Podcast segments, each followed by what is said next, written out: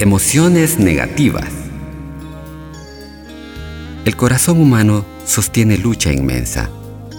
Tiene afición por coleccionar rencores. Somos muy prestos en devolver la ofensa y somos muy lentos en devolver favores.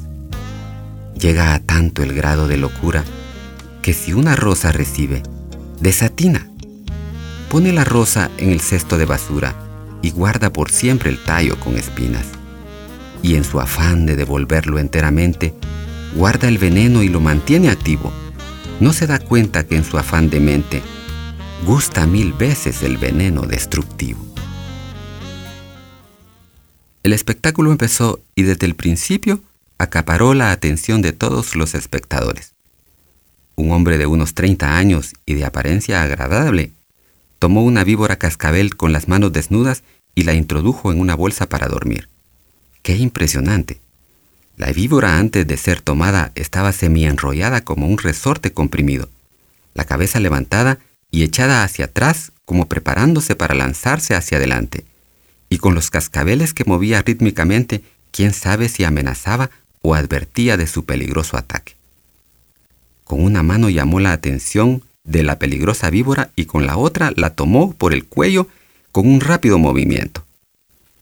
El ofidio se retorció violentamente y se enrolló parcialmente en el brazo del hombre. Lentamente y casi con cariño, la desenrolló y cuidadosamente la metió en la bolsa. Luego tomó otra y otra y otra, hasta sumar unas siete u ocho víboras.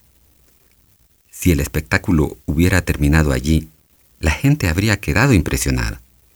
Pero él siguió Lentamente se fue introduciendo en el saco hasta llegar a taparse con él hasta el cuello y ahí estuvo por unos momentos antes de salir.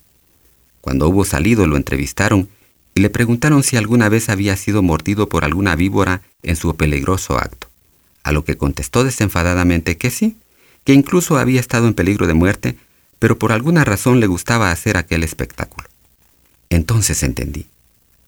El poner víboras en un saco para dormir y meterse en él es lo mismo que hacemos cuando llevamos rencores, resentimientos, envidias y las metemos en nuestro corazón, o por lo menos permitimos que hagan nido en él. Cuando hacemos esto, lo hacemos porque estamos esperando la primera oportunidad de cobrarnos la ofensa, aun cuando esta oportunidad tarde años en llegar. Pero en el transcurso del tiempo, lo más probable es que estos indeseables huéspedes nos hagan más daño a nosotros que el que le ocasionará a la persona para quien están reservados. A partir de hoy, guardaré en mi corazón solo cosas que hagan bien a los demás.